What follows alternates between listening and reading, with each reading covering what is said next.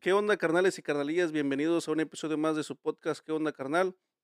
Yo soy Marco Reyes y les doy la cordial bienvenida una vez más, saludándolo donde quiera que se encuentren y el día de hoy de nuevo no vengo solo porque es que a mí no me gusta estar solo y no nada más nos fuimos así leves de invitar a que alguien como invitar al vecino, ¿vale? Nos fuimos internacionales.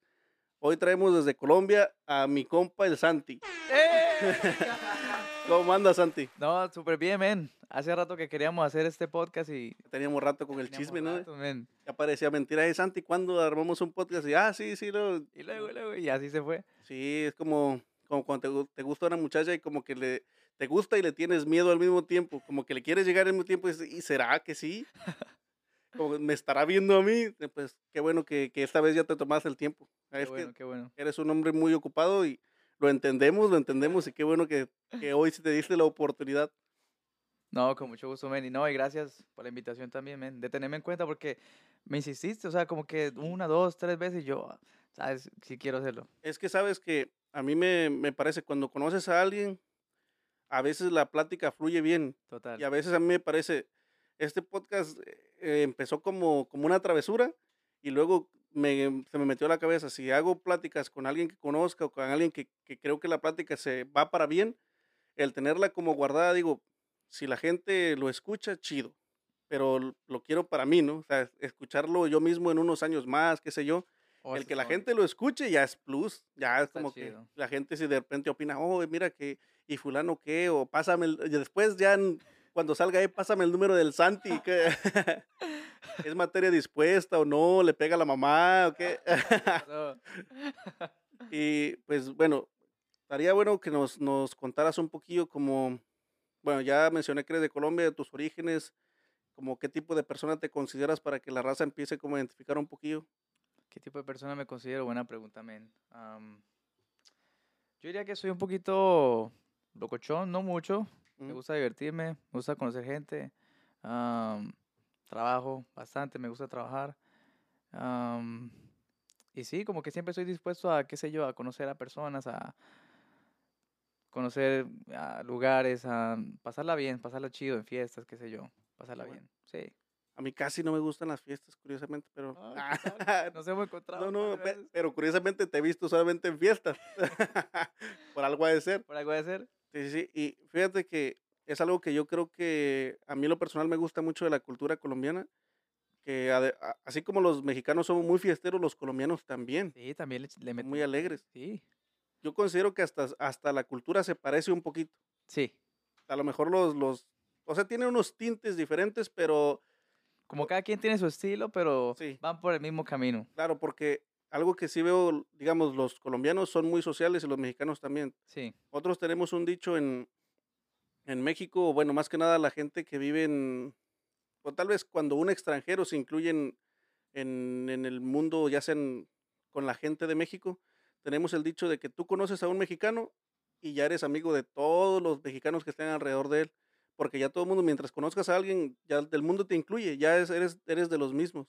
O sea, son bien acogedores. Eh, sin albur, sí. Total. o todo depende, y si son colombianas, sí, Ah, muy sí, acogedor, sí, muy acogedor, Muchísimo. Sí, y fíjate, una, una característica o algo a resaltar en México es que todo el mundo dice, ah, vamos a suponer un, un escenario que yo te diga, o que alguien de fuera diga, hey, güey, conocí una colombiana. Lo primero que se les viene a la mente es, debe estar nalgona.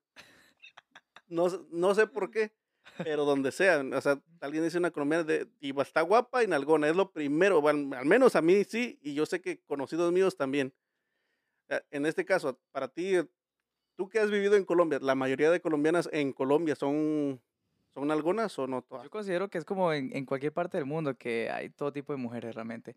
Porque yo, yo creo que ellos tienen la imagen de lo que ven en las novelas, en las películas y en las series. Entonces quizás por eso es que am, piensan que ellas todas hablan paisa, ¿no? Que Sí. todas hablan así, cantadito, lindo, no. Tienes que El que conocer- más, pues, tu que hermano, el que más, pues, mata. Uf, No, tienes que conocer las costeñas. Habla muy diferente.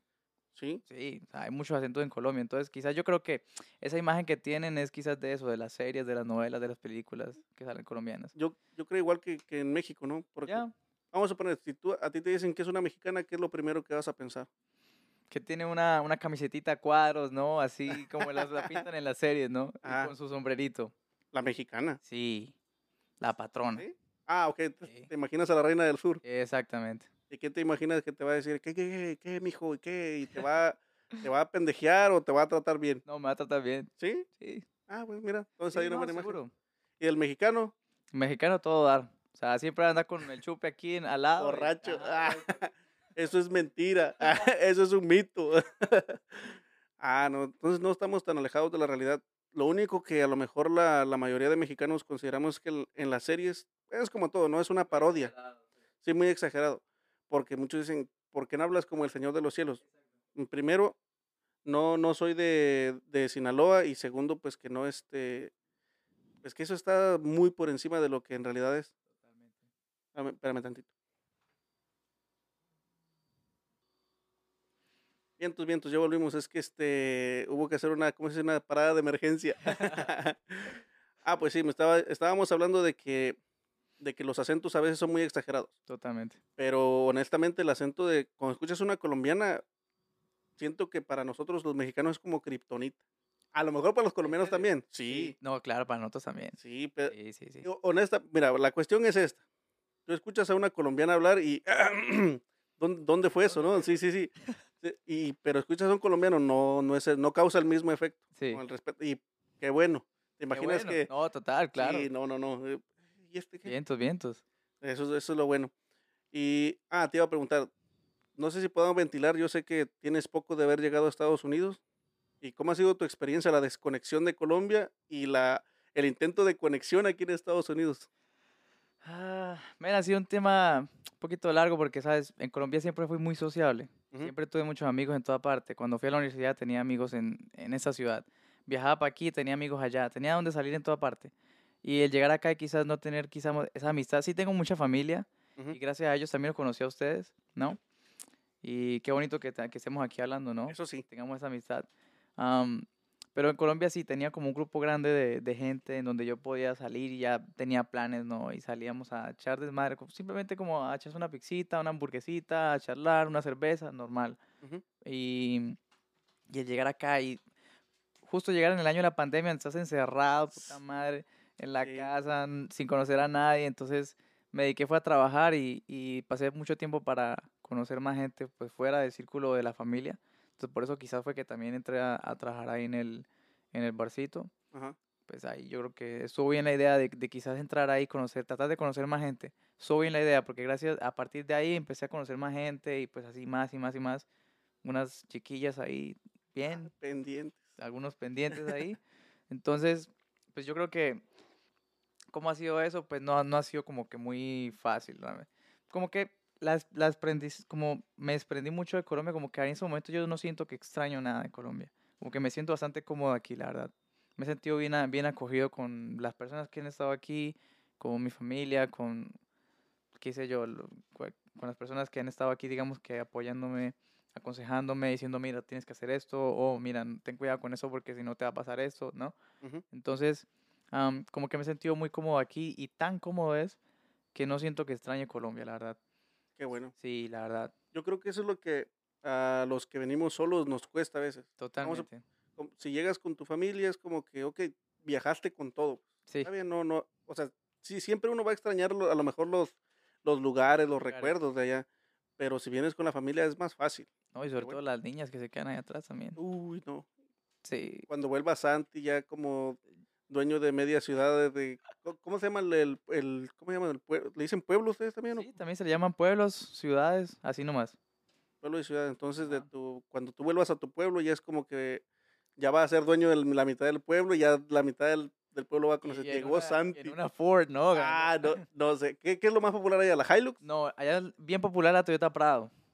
Esa en- Esa no existe, creo que no, no se llama igual o creo que no llega a otros países. Creo que en México no, no está. No, es una, la tendría que mostrar, pero es como una sub, es una Toyota, de cuenta, es más pequeña que la 4Runner que tenemos acá, es un poquito más pequeña, es muy linda y la, se ve bastante, o sea, es como lo más famoso, que un colombiano lo que, la camioneta que quiere comprar es esa. Fíjate que en México, por ejemplo, yo he escuchado que una persona con estatus compra una Honda Pilot. Ok. Y aquí en Estados Unidos no es como que un... No, no es como que la gran cosa, no. Ahora, yo creo que a menos que ya sean marcas más exclusivas, las que ya van a ser, las que sean famosas en todo el mundo, pues ya es, Ya eso sí. sí, ya es otra No, en cosa. Colombia lo que se considera como estatus sí es una Toyota Prado, 100%. Tú la ves en Bogotá, bastante. Una Toyota, o sea, andar en una Toyota Prado, llegar en una Toyota Prado, nuevecita, limpiecita, con unos rincitos, con sonido estéreo, ¿no? ¿Y, y escuchando qué? ¿Qué escu- Escuchando, qué sé yo, unos vallenatos. El binomio de oro ahí. Sí, claro, Ay. a todo. Fíjate que yo sí me enganché con eso. Yo no, o sea, sí he escuchado, digamos, como músicos actuales y sí hay algunos que me gustan, pero de las que sí me engancharon, yo eh, me enganchó el binomio, el binomio de oro. de ah, oro. sí. Y Caled Morales, ¿no lo has escuchado? ¿A quién? A Caled Morales, No. deberías. A Darío Gómez, sí. Darío. Gómez, el binomio. Silvestre Dangond, bueno, Sí, sí. Pero él es más, él es más nuevo, ¿no? Sí, él es más, pues lleva los tiempos de... Él cantó mucho con Diomedes Díaz también. O sea, lleva un- una, una carrera bastante larguita, aunque no lo creas. Pero, pero sí, es que ya él se fue como fuera del vallenato, se puso a cantar reggaetón y otro tipo de estilos de música, exacto. En cambio, los otros se dedicaron solamente al vallenato y bueno, por eso es que quedaron como en, en el nombre de eso. Fíjate que no es por cromársela o porque estés aquí de que hacerte la, la barba, decimos nosotros, pero yo creo que a mí, vamos a suponer, no es por, ahora sí que ofender el- los gustos de nadie, pero un reggaetón a mí me puede aburrir y digo, ah, ya no quiero escuchar. Si estás trabajando, manejando, hasta las cumbiecillas dices como que, ok, ya ando Caen tranquilo. bien, caen bien. como- ajá, caen bien, pero yo el vallenato no me aburre. Así sea el vallenato más viejo, yo lo puedo dejar y rodar y rodar. ¿Verdad? Sí, sí, sí, y Oh, esto, me alegra mucho. un gusto, un gusto no culposo, sino es algo que descubrí de que el- alguna ocasión puse el binomio y me tiró y me tiró canciones. Y sea, estás ahí atento, escuchando, escuchando. No me aburrió, dije, ah, mira, descubrí que el, digamos que no me, no me estresa y no me cansa, al contrario, me gusta, me mantiene como, es, constante. ¿Sabes está- a mí con cuál género me pasa eso? Con la salsa. Yo, Ah. yo digamos que crecí, digamos que en esta ola de nueva música donde ya estaba muy establecido el reggaetón y todo, entonces por eso como que, pues el reggaetón me gusta. Es que estás chavo. Sí, entonces, no, ni tanto. Entonces, también crecí del lado como de escuchar esta música popular, ¿no? Darío Gómez, el vallenato, o sea, yo escucho de todo totalmente, rock, qué sé yo, música electrónica, de todo, pero sí concuerdo contigo en que de pronto el reggaetón puede cansar un momento, puede cansar un tiempito, de pronto me doy un descansito y digo, no, ¿sabes qué? No quiero escuchar nada de reggaetón, ya estoy harto de esta mierda. Sí, sí. Entonces pongo vallenato o salsa, es lo que más o menos escucho cuando estoy cansado del reggaetón de tanta... ¿Sabes que también he, he empezado a escuchar bastante aquí? El jazz. No sé Jazz. de dónde. Me, Ay, sí. sí, me dicen que estoy ya, parezco viejito escuchando esa música, pero por eso trato de escucharla cuando estoy solo para que nadie me esté... Ahí nadie se ofende. Sí, para que nadie se ofenda. Pero sí, como que he empezado a encontrar esos últimos géneros de, qué sé yo, música francesa, jazz, ¿no? Y eso como que me aísla un poquito del reggaetón y me quedo un rato ahí como en ese mood. Ah, qué chingón. Sí. Es que yo creo que es algo de lo bonito del- de la actualidad, ¿no? Que tú puedes escuchar lo que sea y lo vas a encontrar así, pues no es de que, ah, mi abuelo me regaló unos discos de allá. Ah, un me pasó". cassette, no, no. Sí, no, esto es muy, es lo bonito de la modernidad. Lo tienes a la mano. Sí, sí, y eso está, está muy, muy agradable. Pero hablando de que, de que tienes poco aquí, que digamos ya tienes como que has trabajado y todo, has incursionado ya en varios trabajos a pesar de que tienes poco tiempo. Totalmente. Y a ver, cuéntanos como cuál ha sido tu trabajo, o sea, el favorito, favorito, ¿cuál ha sido? El favorito, favorito, donde yo me he sentido mejor es en la construcción, sinceramente. Porque sabes que yo empecé trabajando en la construcción justo después de que vine a Colombia. Ujú. Y para que te des una idea, en Colombia yo mm, solamente me dedicaba a estudiar. Entonces, no, nunca trabajé en como que nada, ¿no? Ah, me acuerdo mucho de un tío que me decía, es que tú tienes dos manos izquierdas. Ujú. O sea, yo no servía para hacer, nunca serví para hacer dibujos, nunca serví para hacer manualidades, ni para hacer nada de eso. O sea, siempre fui muy torpe con las manos. ¿Tienes letra fea o bonita? Fea. Sí. Horrible, horrible. Parece de doctor. Ah, no. Esa letra no la entiende nadie, sino yo. Y cu- cuando mandabas cartas, ¿cómo le hacían? ¿O nunca No, mandaste cartas? nunca mandé cartas. Siempre me mandaban cartas, inclusive las tengo en una... Ahí Eh, tengo- guardadas. eh, tengo que buscarlas porque yo las guardé como en una... no sé por qué, pero las guardé como en un folder Ujú. Y las tengo ahí guardadas, quién sabe en dónde. Fíjate Pero sí, nunca mandé cartas porque sabía que... O si mandaba cartas, de pronto que las hiciera otra persona de palabras mías porque la letra no la iba a entender nadie. Así de Sí, exagerado. en serio. O sea, yo hubo mucho tiempo que traté hacer como estos ejercicios para mejorar la letra y no, ni madre, no me sirvió para nada. No funcionó. No, no, no. Y entonces, ¿qué, qué talento traes? Dormir. Dor- dormir. ah, oh, he escuchado que es bueno. Sí, para- sí, Muy bueno. Deberías hacer, ¿cómo se llama? El, los en vivos en TikTok. ¿Has visto eso? De que yo en una ocasión, en una, de hecho, una madrugada, Sí. de que hay alguien, hay gente despierto, pero hay alguien. Bueno, la- cuestión es que esa persona pone, ¿cómo se puede decir? Programa alarmas, pero conforme a las donaciones. Ok. Vamos a suponer que tú dices, ah, mira, mira lo que a gusto está durmiendo este amigo. Y dice, ok, si te dona 10 mil estrellitas o no sé qué se donen en TikTok, pero vamos a suponer que diga, hey, te van a dar 10 mil estrellitas. Eso, esas 10 mil estrellitas van a desactivar una alarma que le va a sonar como el, el, el tren, del y lo despiertas, Oh. pues. Pero eso Entonces, es en vivo. en vivo, o sea, y, y todo va por donaciones. O sea, él no te va a decir gracias, nada. ¿Eso, eso sí es TikTok o es este, ¿cómo se llama? Twitch. No, TikTok. Bueno, yo lo vi en TikTok. Ok. Me- pero seguramente es en Twitch. Creo que es Debe haber algunos en, en Twitch también. Ajá. Depende de dónde- ganen más. e- Exacto. Pero sí he visto, más que nada los asiáticos hacen eso.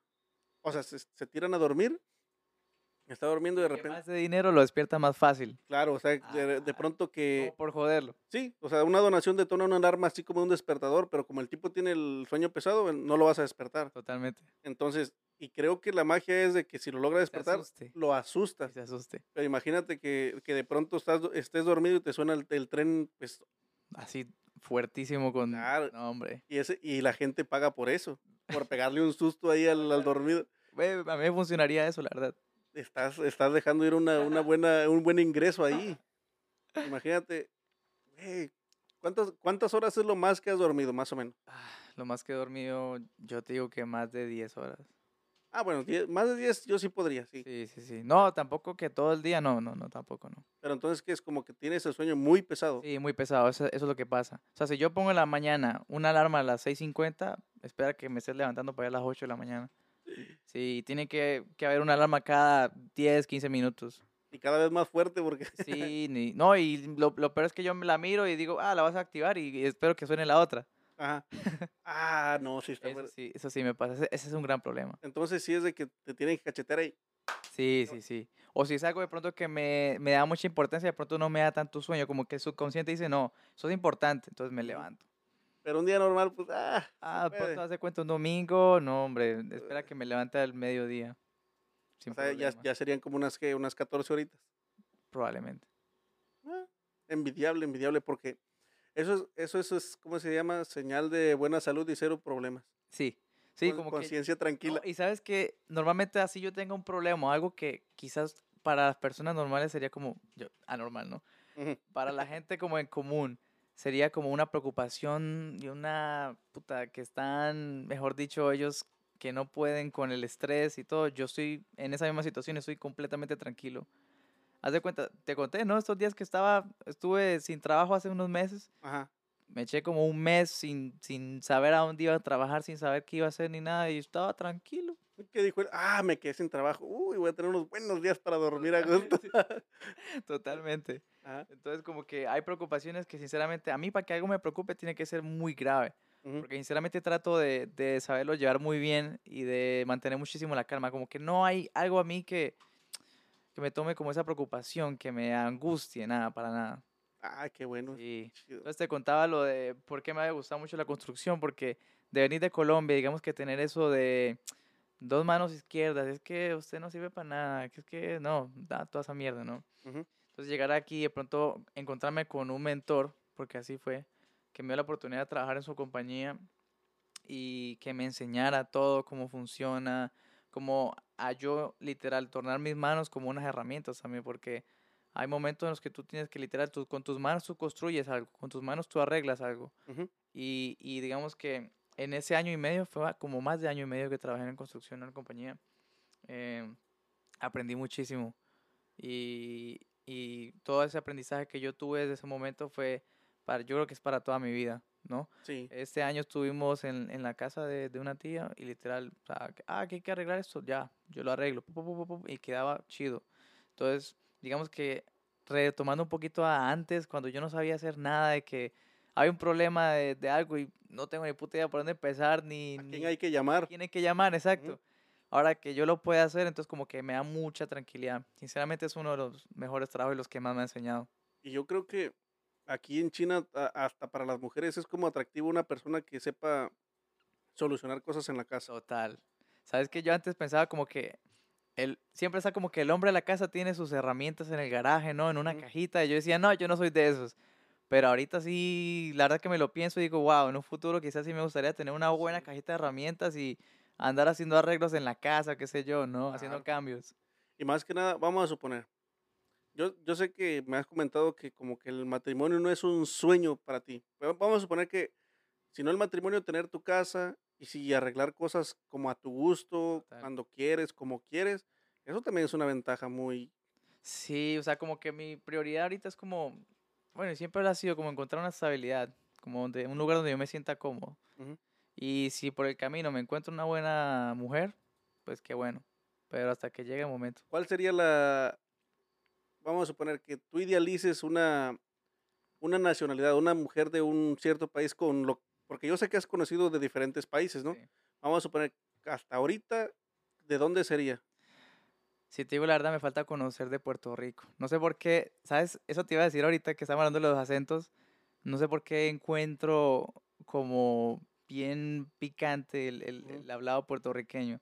Y no he tenido la oportunidad de conocer una, una mujer puertorriqueña. Se necesita. Se necesita. Que se apunten, porque Sí, el Santi anda en busca.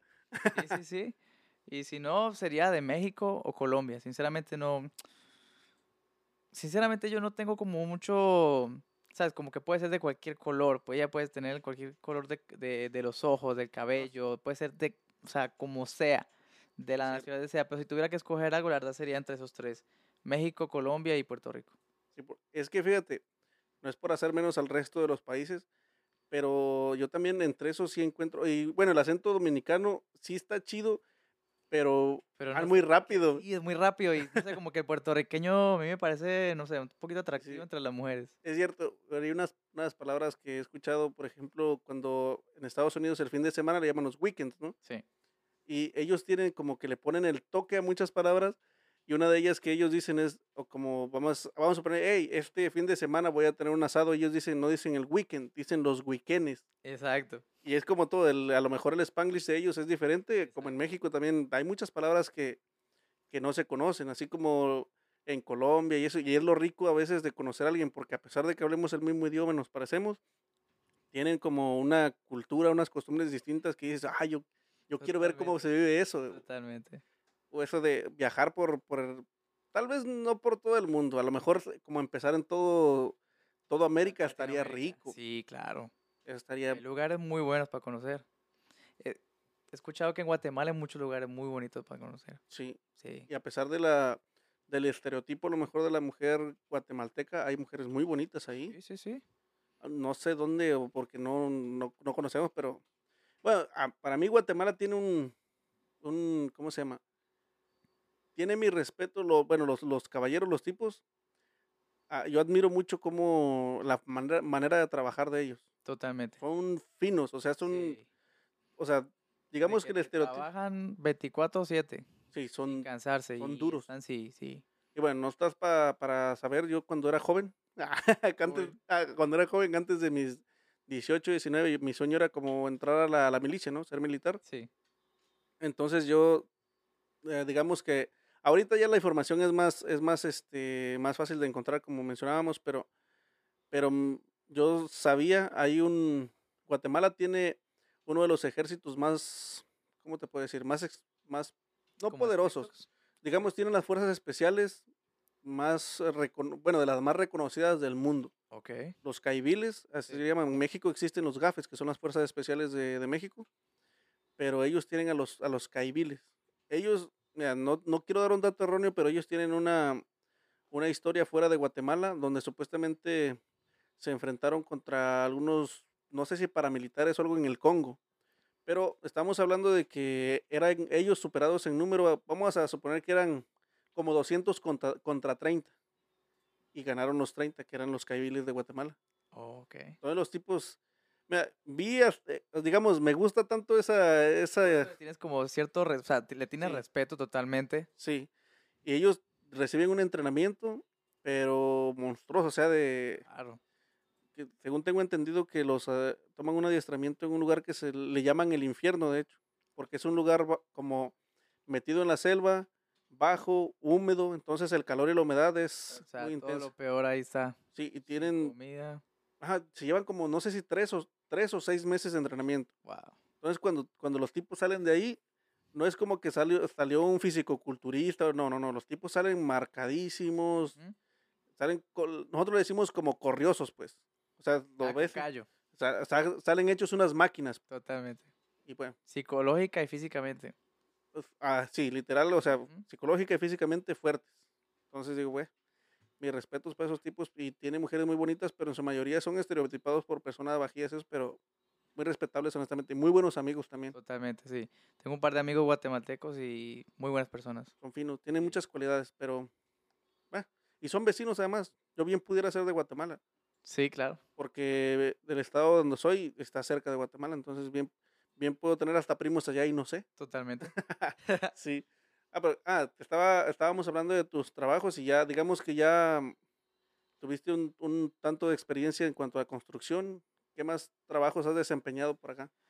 Ah, ¿Qué más trabajos he hecho? He trabajado en un restaurante, he trabajado también en repartiendo, ahora sí que eso no es comida, eso es, ah, ¿cómo se le llamaría eso? Como unos jugos, ¿no? Que se, ¿Repartiendo jugos? sí, es que eso venían como en unos, como una, una cajita de jugos, pero eso se, ha- se usa más que todo en los restaurantes para hacer las margaritas de Ah, diferentes ok. sabores. Entonces, me la pasaba repartiendo eso, qué sé yo, en Washington, en Virginia, en Baltimore, en Frederick, o sea, ese trabajo también me ayudó mucho a conocer mucho la zona, el lugar, ahora sí que ubico muchos lugares por calles y como que me ayudó bastante a, acoplarme, digamos, a tener un mapa mental, que al Ujú. principio era como que cuando recién llegué, era como que todo se parece, como que marica está, en las noches todo se ve igual, ¿no? Y en el día GPS. estoy perdido, todo el tiempo GPS, entonces ahorita como que ya tengo un mapa mental más o menos de esta zona, ¿no? Y se llega a muchos lugares ya sin GPS y la verdad que pues conocer la zonita está bastante chévere. Y que Oh, puedo llegar a Washington sin problema y ah, ya sé cómo, cómo manejar allá eh, con los tickets y todo, Ajá. pero ¿Qué es eso?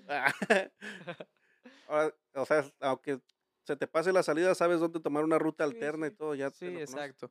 Y nada, o sea, como que cada, yo pienso que tra- cada empleo me ha ayudado como, me ha dado conocimiento y he, y he tenido cierto aprendizaje en cada uno de ellos, entonces, como quieras, cada quien ha aportado lo suyo, digamos, en el crecimiento personal. Ujú. Ujú, Y profesional también, También, porque exactamente. pues son, es una palomita más o un, una, ¿cómo se dice? Una línea más en la, en el currículum. Totalmente, porque sabes, eso te ayuda como que a tomar más responsabilidad, a ser más consistente, más disciplinado. Sí. Sabes que yo, en la, si ahorita no soy casi aplicado, imagínate antes, ¿no? En la escuela. ¿No Nunca, eras? sí, o sea, como que no, no le prestaba cierta atención, como que no, no era algo que me preocupara, ¿no? O sea, Ajá. como que, ah, tengo que hacer la tarea, pero, o sea, como que la, la en segundo plano, exacto. Y nunca me frustraba porque sacaba malas notas, ¿no? Al contrario, como que am, siempre encontraba la manera de que me dieran copia o de que en algún examen que no, ¿sabes? Eso, ya que me acuerdo de eso, a mí me iba muy mal en química. Ajá. Lo que era química, biología, me iba pésimo, ¿no? O sea, no se me quedaba en la cabeza para nada. Y siempre tenía una o dos compañeritas que se hacían ahí al ladito y, va, y pasaban la copia. Eran de las aplicadas, ¿no? De las Uh, del sí. primer puesto y medallita. Y yo decía, bueno, ya sabe cómo es. Entonces se sentaba por ahí al ladito y me pasaba la copia. Así era que yo más o menos ganaba los exámenes. Si acababa muy rápido ellas, pues bueno, ahí sí el timarín y sacaba por ahí la mitad y bueno, así resolvía los exámenes de química, biología y sobre todo estadística, como que no me gustó nunca. Me iba muy bien en, me gustó mucho física cuando empezaron a enseñar física, ah, trigonometría, ah, matemáticas generales y todo eso como que me gustaba bastante y la verdad que pues yo considero que no eran tan difíciles en la escuela, pero cuando pasé en la universidad fue otra historia. Pero sí, en la, pero sabes, como que en toda la escuela nunca le presté como mucha atención, como que la gente, no, es que se preocupaban y se estresaban y yo acá súper relajado. Los mataditos. Sí, sí, sí, yo súper relajado. Y siempre estábamos con el grupito, ¿no? Haciendo chistes y tirando, qué sé yo, Uh. pendejadas. Y cuando llegaban los, el, como no sé cómo le digan en México, pero allá se dicen coordinadores, como al, al tipo que está pendiente de todo el colegio. Al Creo- coordinador y el que se llaman rector. igual. Sí. Entonces siempre estaba ahí yo en nota, ¿no? De que, ah, Santiago hizo tal cosa. O Santiago hay que llamar a su mamá para tal esto. Y también tú sabes que nosotros recochábamos y hacíamos chistes y todo, pero siempre como que yo tuve cierta distancia con ellos porque había momentos en donde sí se tiraban a, ju- a jugar con manos y así, entonces a mí eso no- nunca me gustó realmente, siempre guardando el respeto porque yo me conozco y, y en esos momentos quizás me da rabia y de pronto ya se torna diferente. Se pierde el... Sí, sí. Entonces no, ah, chido con todo el mundo y pues todo el mundo ya sabía cómo yo era, entonces pues guardábamos la distancia todos y la pasábamos chido. Eso es- de eso se trata, de reírnos y de no tampoco pasar por encima de nadie. Correcto, sí. Fíjate que ahora que mencionaste lo de las, lo de las tareas, ah, yo voy a ventilar una de la preparatoria. Eh, yo tenía, digamos, este, tenía mis, mis amigas, compañeritas ahí del grupo Sí, y la llevábamos bien. Resulta que había como un, vamos a suponer que había una atracción entre una chica en especial y, y yo. Yo trabajaba, pues digamos que era como de staff de un, de un grupo en aquel entonces, entonces los fines de semana me, me iba como a trabajar y muchas veces no hacía los trabajos, sabes que a veces te dejan que investigaciones o algo. Y resulta que un par de veces este, la profesora devolvió trabajos calificados, entregó los trabajos calificados. Yo sabía que ese trabajo en específico no lo había hecho. ok.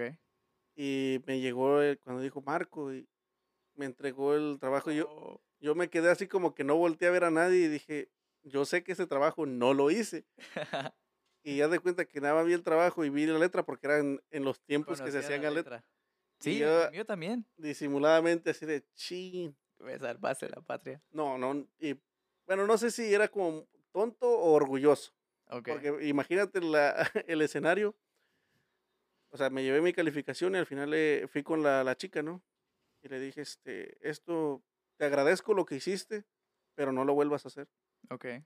Y me dijo, no, que yo lo hice pues de buena onda porque yo sabía que ya me habías dicho que ibas a trabajar y que yo, sí, está bien. O sea, le- o sea, sí, vi el, el punto está claro, está bien y te lo agradezco, pero no lo vuelvas a hacer porque si yo me gano un 5, un 6, lo que sea, es porque yo lo hice.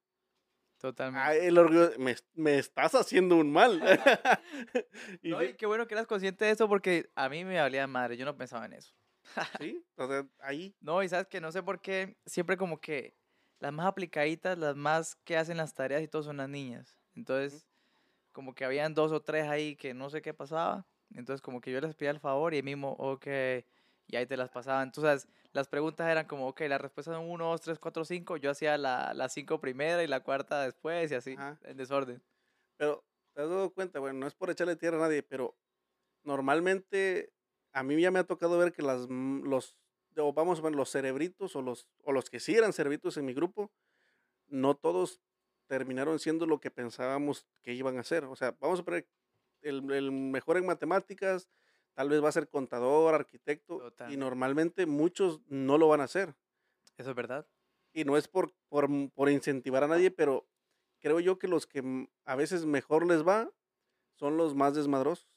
¿Sabes? Yo creo que quizás ellos están como que, no sé, de pronto es mucho de, de visión, de proyección, como de, de pronto no, no encerrarte a quizás a, a tomar un camino sin quizás tener en cuenta que hay muchos más.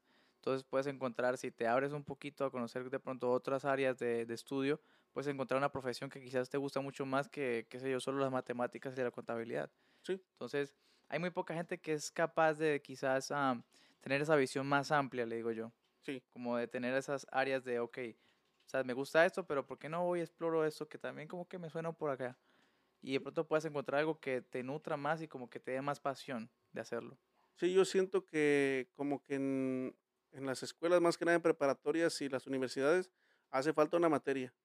Que Como sea como, Incentiven a eso, a la exploración de, de otras áreas. sí, o, el, o lo que sería el mundo real, ¿no? Ya lo Totalmente. puede por fuera, porque tú vas a llevar toda la teoría y tal vez un poquito de práctica, pero Nada el, que ver. sí, sí, hay cosas que uno sale y dices, ah, caray, cuando yo estudié esto no lo hice así. Nada que ver, totalmente. Ahí nos, nos está faltando algo, ¿eh? Sí, sí. No, y sabes que yo cuando llegué, eso fue bien chistoso porque cuando yo entré a la universidad, yo entré becado. O sea, yo no tenía que pagar absolutamente nada. Era cerebro. Pues, haz de cuenta, yo lo que pasó es que yo vivía en un lugar am, como bien, bien peligroso, ¿sabes? Como que la zona como tal, la ciudad como tal, estaba eh, regida por una cultura y quizás un antepasado muy difícil. Entonces, de pronto el gobierno pone como en esas zonas de más vulnerables, pones un poquito más de apoyo en las, en las escuelas. Entonces, lo que pasó es que tuve una calificación, tú sabes, como que no sé cómo se llama en México, pero en Colombia le dicen las pruebas IFED. Que es cuando tú Ah, te me suena. gradúas, cuando, antes de, justo antes de pasar a la universidad, te hacen un examen, ¿no? El Estado, el gobierno. Ujú. Y dependiendo de qué puntaje tienes en Colombia, tú puedes optar por entrar a una universidad pública, dependiendo de tu puntaje, y si tienes el dinero, puedes entrar a cualquier universidad privada sin importar tu puntaje. Pero pues eso ya va mucho más costoso. Entonces, ¿qué pasa? En Colombia, en ese entonces, yo no sé cómo funcionará ahorita porque eso como que ha cambiado bastante. Ujú. Entonces ahorita am, yo saqué un puntaje y como a los dos meses llegó una carta de la alcaldía diciendo que estos y estos y estos estudiantes están postulados a que se ganen una beca y van a tener que asistir tal día a una reunión. Entonces llegó la carta, nos lo nos comunicaron a cada uno de nosotros y nosotros, wow, hay que aprovechar la oportunidad. Pero entonces la vaina era que teníamos que ir solamente a universidades públicas, que está bien. Entonces ahí fue cuando me fui a vivir a Armenia, me fui a vivir con un tío y, y pues nada, estuvimos ahí. ¿Bebías mucho café ahí? Sí, bastante. De hecho, fue el, yo creo que fue el año que más tomé café. Porque es conocida como la tierra del café, ¿no? Sí, sí, sí, sí, tomé muchísimo café.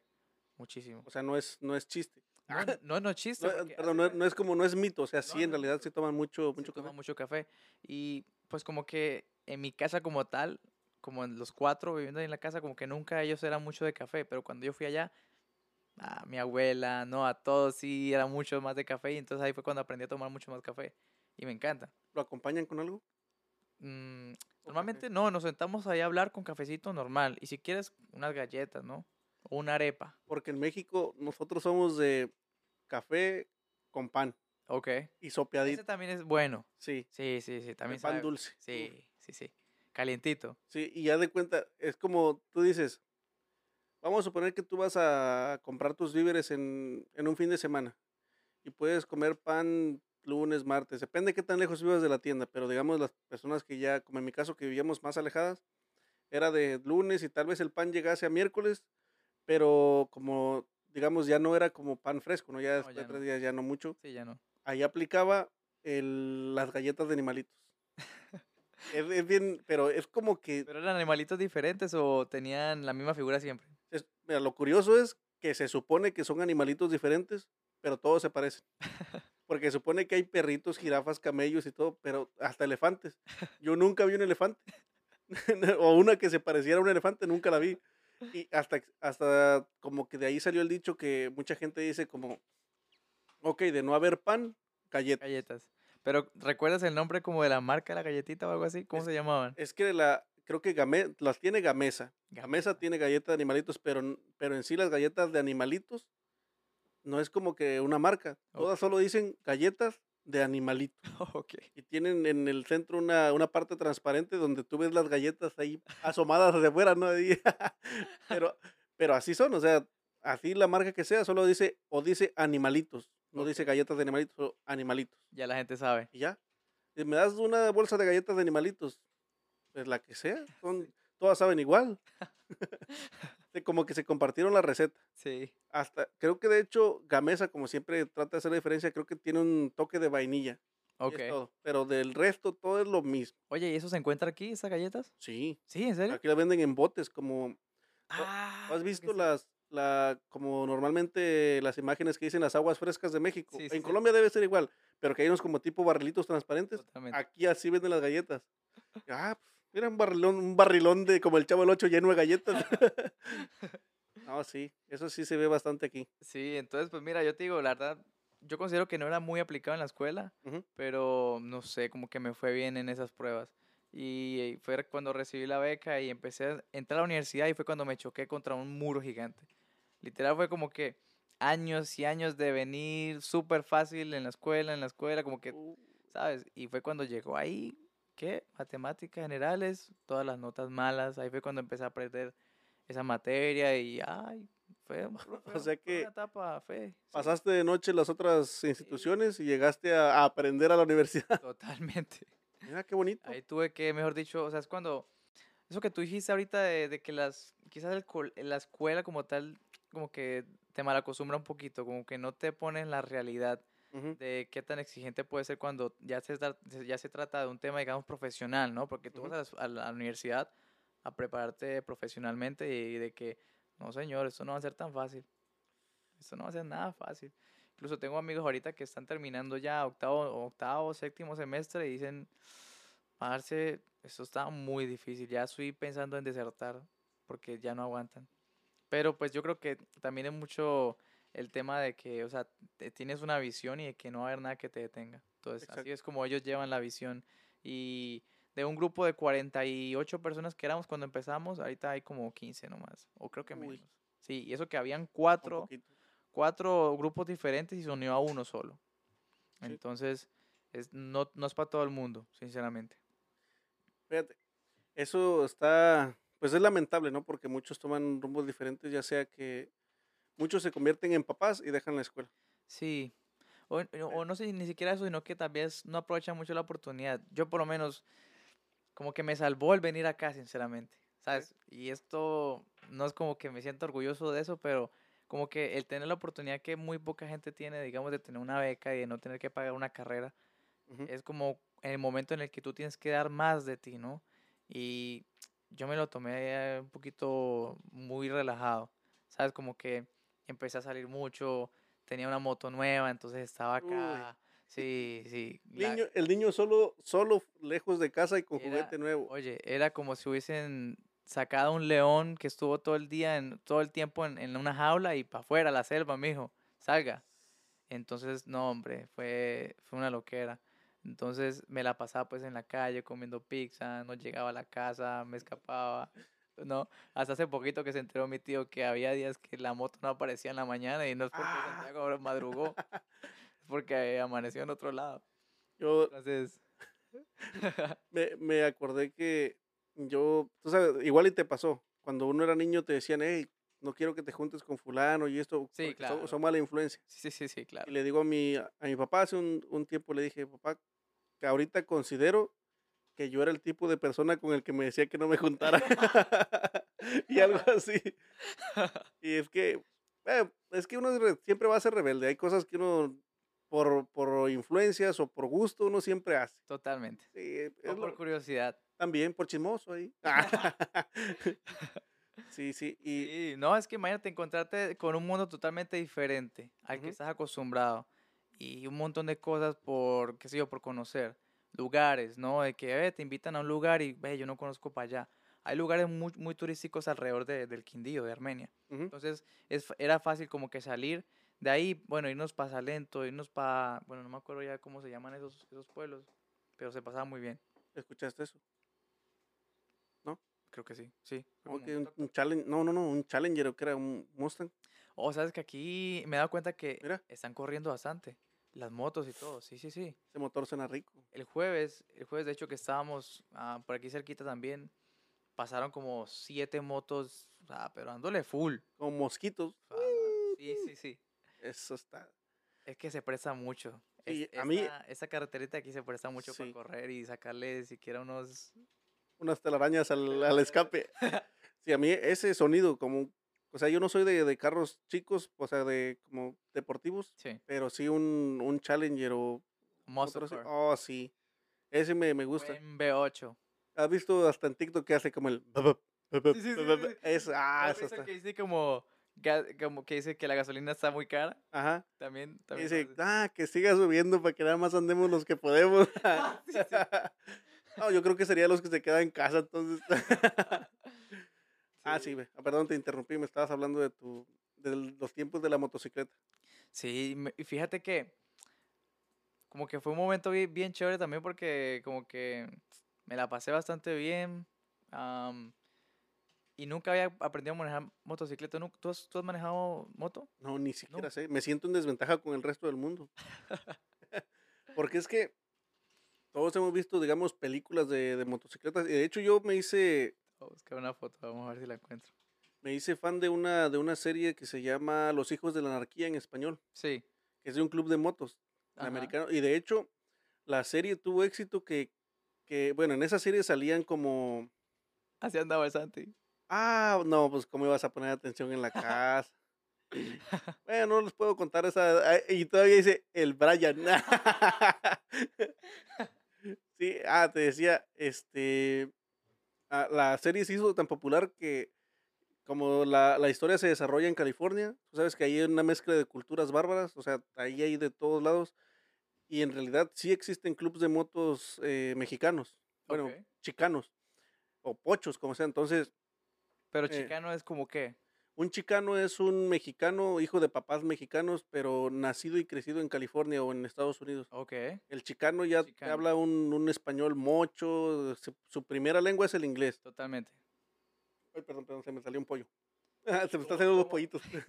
¿Cómo es que le dicen a los que van en, en esos carros así bajitos? o como- lowrider. Sí, en esos lowriders. Ah, eso también. Es que es una ¿Cómo le cultura. llaman a ellos?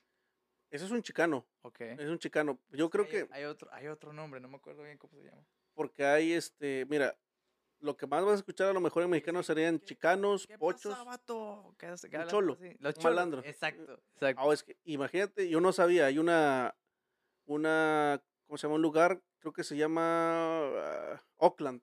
Ok. di- Y dicen que eso es México, o sea, literalmente es un como, un como un lunar mexicano en California, donde no entra ni la policía. ¿En serio? Sí, sí, sí, que ahí, que el- Lugar pesado. es como cuando te, te conoces la, la historia del bocho amarillo. Sí. Sí, sabes, cuando alguien dice bocho amarillo y pum, te arriba un putazo, Híjole. ¿no? Bueno, en México existe la cultura, ah, hubo un tiempo donde el bocho amarillo eran, eran taxis, era, era como los, los taxis de New York que, que en las novelas, en las películas eran amarillos, ¿no? Sí. Que todos decían este, Central Park o algo Sí. así. Ok, en México exi- existían los bochos amarillos como taxis, pero, bueno, eran taxis, ¿no? Pero, pero todos Volkswagen, bochitos. Sí. Pero como que eso se acabó. Luego Buenos se hicieron, carros. ¿Eh? Buenos carros, by the way. sí. Eh, Y después lo hicieron verdes con blanco. Ok. Pero Ahorita son rosados con blanco, ¿verdad? ahora le llaman son los de Hello Kitty y Iron Man, porque existen rosaditos con blanco y dorados con rojo. Entonces sí, son los como colores. Iron Man. Sí, pero el, la, la historia del bocho amarillo quedó como plasmada en la historia, ¿no? Ok. Entonces, de rara vez vas a ver pasar un bocho amarillo. Entonces, como es como, como ver un unicornio, el primero que lo ve dice bocho amarillo. Y si él ganó de que él lo vio primero y dice bocho amarillo y está junto un a ti, ándale, te tocó el, el chingadazo. Entonces, por eso existe, existe el bocho amarillo. Y estábamos hablando de, de- ¿por qué no fuimos para allá? ¿Qué, qué te Eh, estaba diciendo? Eh, de- Estabas hablando de los mexicanos que hay en California. Ah, de los ri- lowriders. Ok, entonces la, la serie esta, ahora hizo una serie, pero no metida en el mundo de los, de los clubs americanos de gringos, sino en el club de, de americanos, pero chicanos. Chicanos, los chicanos. Ah, y ahora no, no se llama como los hijos de la anarquía, ahora se llama los mayas. Ok. Así se llama la serie, o sea, y creo que está como en... ¿Está en Netflix? No, no, Está fuera. está en HBO o algo así, Ok. Pero Pero es reciente, o sea, no. es nueva. Ok. Ya van, tiene como cinco temporadas la serie y está buena. ¿Verdad? Uf, bueno, yo he visto como cortos y todo, y sí, Se sí, ve, se ve bien. se siente. Y me gusta mucho el acento que usa el. No es como el protagonista, es como el presidente del club. Ve, le voy a Tiene un, echar un- un a echar un acento ojo. chido. Es como, pues el acento pocho, literalmente, porque es como hablan. O sea, la gente de California tiene un acento diferente a Nueva York, o sea, así sean americanos o, o latinos. Pero el latino que crece en California tiene un acento muy diferente Ok. distintivo que dicen, ah, este es mexicano, se le nota. Y no es, y no es un acento que sea de México, sino es un acento de Que nació California. en California. Correcto. Entonces, allí hay una mezcla de culturas o se, crea, se crearon culturas nuevas, porque, por ejemplo, en México existen los pachucos. Y esa, esa cultura sí viajó a través de- del tiempo y la distancia, porque hay pachucos en California y hay pachucos en México Ok. pero el pachuco en México no es tan popular porque es como, es de zonas metropolitanas alrededor del- de la Ciudad de México, Sí. pero no es algo, es, vuel- vuelvo a lo mismo, sería como ver unicornios, pero sí hay lugares, Ok. pero, y ahí salieron grupos muy, muy chidos de ahí, es una, algo bonito, tú no sé si cono- reconozcas un pachuco, es un tipo de traje, con traje, sus, sus zapatitos de, ¿cómo le llaman acá? De charol, brillositos, trajecillo, Impecable. tirantes, pero de cuenta que como si lo tú vas y pides un traje, pero lo vas a pedir dos tallas más grandes que las tuyas. Ok. O sea, todo te va a caer bien las mangas, pero el largo, siempre largo es como más, se ve como más largo, el sombrerito así como de Jackson, pero más refinadillo, Sí. y el reloj de bolsillo. Ah, es bien La- importante. Sí, sí, importante, es un, no, no puede fallar, Que se abre así como. correcto, y tal vez ni siquiera van a ver la hora, pero de la cadenita, es que Epa, está- epa. luce, entonces, Y todos Es con un distintivo. Sí, y bien peinadillos, bien los bigotes. ¿eh? bigote. bigotito.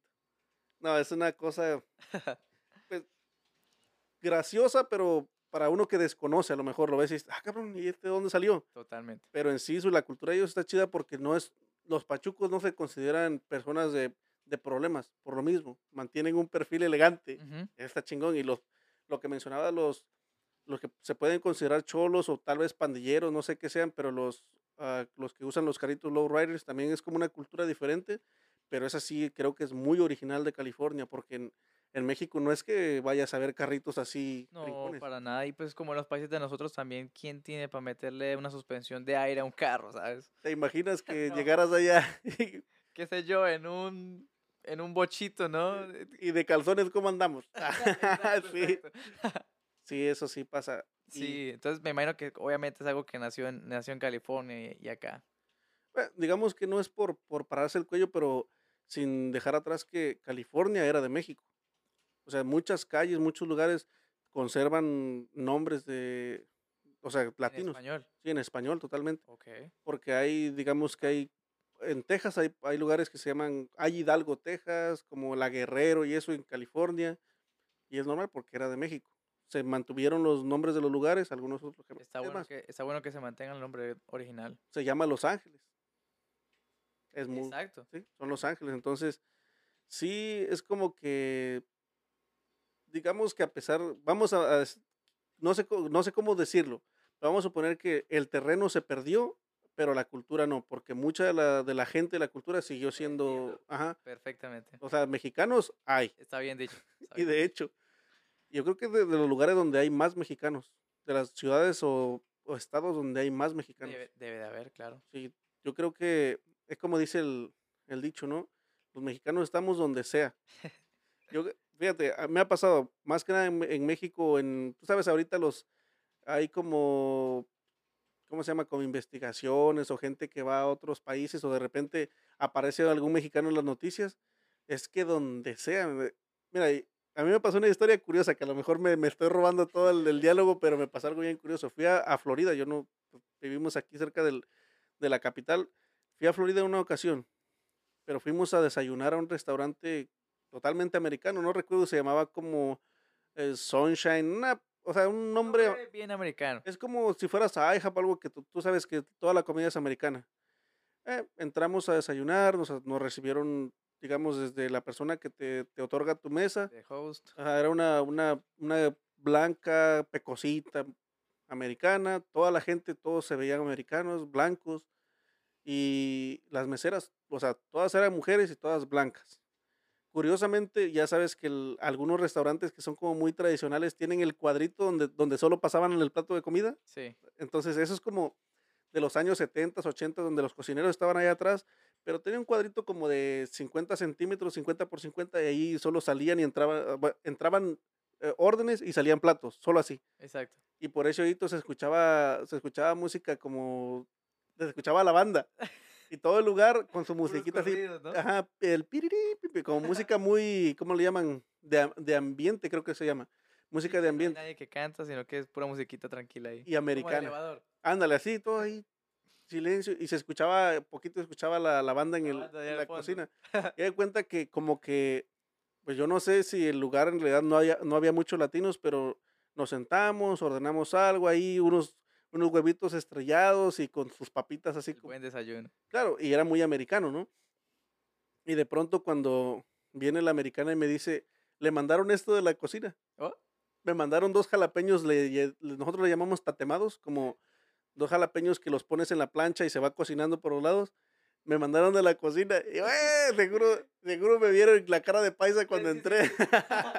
y ese estuvo bueno. Y dije, ah, no, mi respeto, le mandé algo a los muchachos, pero se totalmente. me hizo bien, bien chingón, porque Te identifican, ¿no? Sí, y vamos a suponer, tú en tu, en tu pueblo, o es más, en tu colonia, tú puedes tener rivalidad con en la colonia vecina, pero conforme salgas del, del lugar donde eres, la persona, o sea, las personas, nos hace- entre más lejos estamos, nos hacemos más unidos, Exacto. curiosamente. Y, o sea, eso de, de la desunión no, no ha sido totalmente la tecnología de los teléfonos, eso viene de muy atrás Muy atrás. porque entre más lejos estés de casa, tú te encuentras un latino, un mexicano, uy, ese es mi carnal, nada más porque ya lo, porque lo topaste. Sí, sí, sí. Y eso se me hizo bien chingón cuando dije, ah, qué, qué perrón. El, lagrimie. no, sí se me hizo muy bonito. Te, te hizo sentir bien. Sí, porque es como un detallazo, ¿ves? Exacto. Y tú, tú no puedes decir, me lo hizo un desconocido, pero dices, no, me lo hizo un carnal porque es alguien de, de México. Se notaba que eran todos mexicanos, y qué chingón. Exacto. Sí, entonces tenemos el, el mito ese de, mira, no se sabe, pero probablemente ya hay mexicanos en la luna ¿eh? y no sabemos. Y no sabemos. Es que pues no, a lo mejor, a lo mejor no tienen señal allá, no sé. Exacto. Nos lo mandan en WhatsApp. No, no, no, no tengo a nadie en WhatsApp de allá, pero es que estamos donde sea, como las cucarachas, en el buen sentido de la palabra, estamos metidos donde sea. Donde sea. O sea que el, el terreno lo pueden tener a nombre en papel, pero yo creo que la tierra la, la seguimos manteniendo. No te Totalmente. preocupes que sí. Ah, pues eh, te decía, creo que te interrumpí algo importante de, de la universidad. Algo estabas diciendo. Creo que ya no, no estaba diciendo nada importante. Ah, no, no, estábamos hablando, eh, nos fuimos para allá de que habías trabajado ya en construcción, Sí. restaurante. ¿Qué, qué más llevas ya? A la repartición de. repartiendo lo de las. Oh, lo de las margaritas para los restaurantes también. Que de hecho ese fue que me abrió la puerta a los restaurantes porque ya me conocían, ¿no? Los managers. Es que día me fui para, para Washington a un restaurante que yo repartía y, y me dio mucha gracia de que después de tanto tiempo se acordó el manager am, de mi persona y, y, pues recibí una muy buena atención, entonces me sentí pues bien acomedido en ese momento. Se chingón. bastante bien. O sea que aquí, tal vez en el país de uno no tenía como las, las palancas que uno dice, pero acá sí, Sí. funciona No, mucho y eso. pues está bien que quizás pues uno es un trabajador, digamos, ¿no? Y que de pronto no por, digamos, no como porque, o sea, como que sin importar la persona que seas, te dan como una muy buena atención y, y si te conocen, te, te saludan bien y te Sí. atienden bien, entonces me pareció, me sentí bastante cómodo. El, la camaradería no es chido. Sí Exactamente. está la buena vibra. Y fíjate, hace rato dijiste la, la palabra que para nosotros es este es rara. ¿Cuál?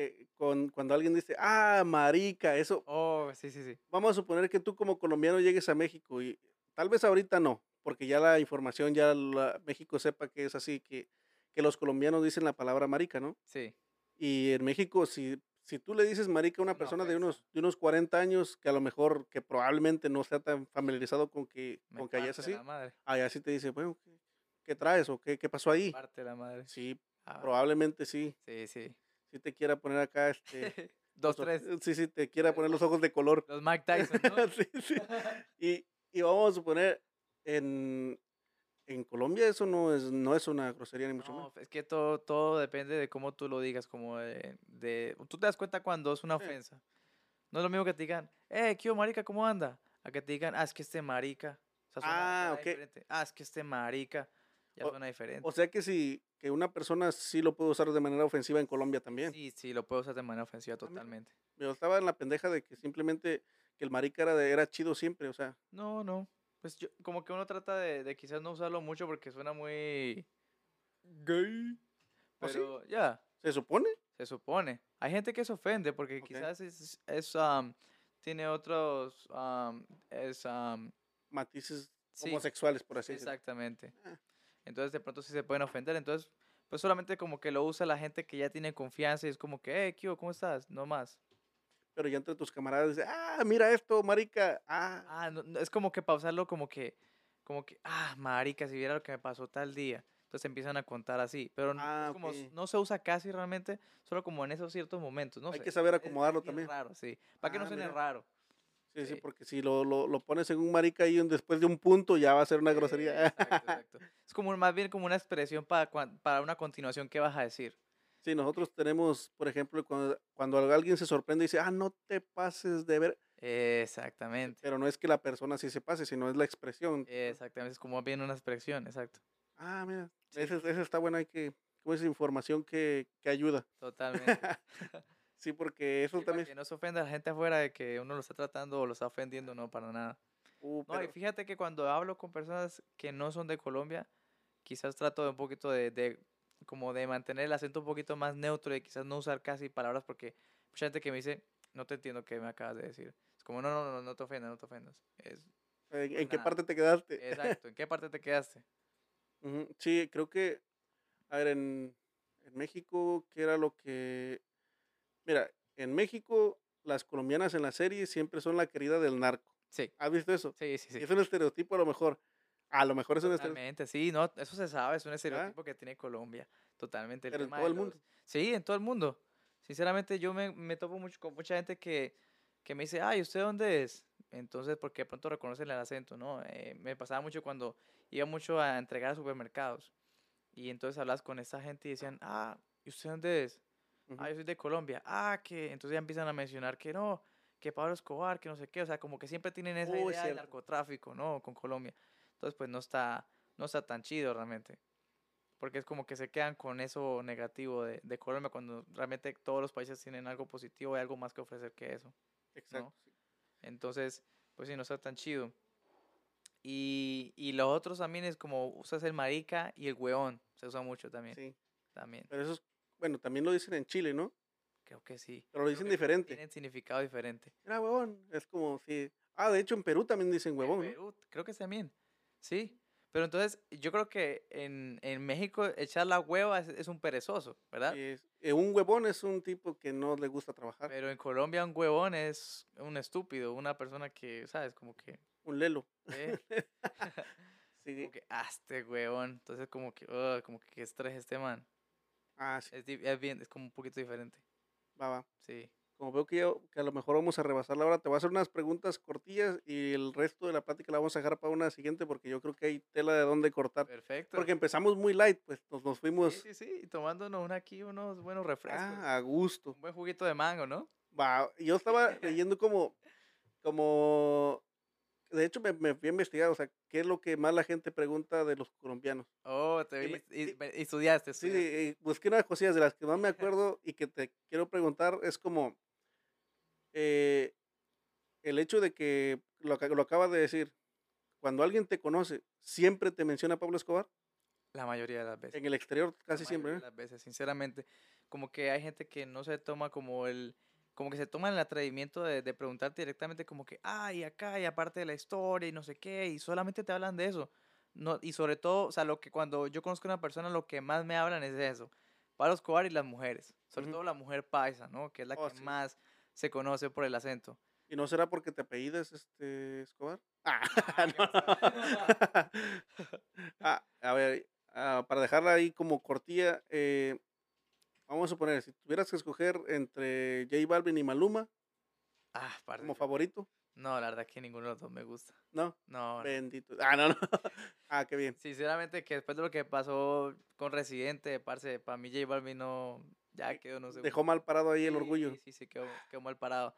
Yo me quedaría con Maluma, sinceramente. Entre, si me lo pones así, solamente esos dos con Maluma, pero es que ni lo escucho tampoco. No, y es que él trae, por lo menos trae muchachas. Él trae a cuatro babies. Ah, sí, sí, sí, sí. sí, entonces, eh, pasa dos y... Ah. yo- creo que se llamaba, la otra canción se llamaba Un Polvo. También estaba Ah. como buena. Un trapcito ahí, o old style. Ah, mira que Sí, yo de ahí, De las viejitas. lo que es Maluma, sí, no, muy bien. Sí. Mira, yo soy más de John Alex Castaño que Ah, Maluma. huevos. Es que yo soy más viejillo, yo tengo, me Totalmente. dicen que tengo alma vieja, ¿no? Que John Alex no es tan viejo tampoco, solo No, que, es de la nueva. ajá, De los 2000, de los 2015, 2016 empezó a salir. Yo también escucho Ujú. mucho esa música. ese es bueno. Jonales Castaño. ah, hay uno que se llama am, Fernández, Luis, Luis Fernández, Luis Fernando Urbano. Ajá. Se llama Luis Fernando Urbano. Tienes que escucharlo. Lo voy a, me- las voy a apuntar. Urbano, Sí, es muy buena música. Luis Alberto Posada, Charrito Negro. Ah, ese sí lo he escuchado, pero más que nada como el charrito negro, no como el... A ver, a ver, ahora, si tuvieras que escoger si hay- de los favoritos, eh, perdón, sería como quién es más querido en Colombia, eh, Juanes o el futbolista, ¿cómo se llama? James, James Rodríguez. ¿Quién es más querido? Ajá. Yo creo que de pronto la gente que sigue a Juan es, es como un poquito más de, de una época un poquito diferente. Ah, sería una pelea entre papás e hijos, entonces. Exacto, exacto. Pero pues como figura reconocida, yo creo que más, mucho más reconocido James. Y pues él tiene algo que él es como medio tatareto, ¿te has dado cuenta? Como que él tiene... como él tiene un- tartamudo. Sí, él tiene un chistecito de que hay una entrevista en la que literal él acabó de salir de un, de un partido y, y le preguntan algo y dice que ah, ta, ta, eh, eh, eh, yo, eh, ah, eh, eh, Los eh, nervios. eh". Sí, de pronto la, la energía, qué sé yo, ¿no? Y al 100. Y ahí se quedó y todo el mundo hace chistes de eso. Entonces como que pues lo tienen como una figura quizás no, pues como más chévere, no sé. Chingón, chingón. Sí. Ah, creo cuál era la otra. Eh, o ¿cómo- ¿qué te iba a decir? Se me, se me borró la cinta, la tenía y se me, se me fue. Era de música. Creo que era de eh, música, pero se me olvidó que, iba a preguntar. Ah, a So- bueno, tú sabes que Sofía Vergara en Estados Unidos es muy famosa. Totalmente. ¿Y en Colombia es, también es igual de famosa o es como, famosa. Sí, igual de famosa. es como nuestra Salma Hayek o qué? Literal, es que vos ves a, a Sofía Vergara y es una mujer hermosa.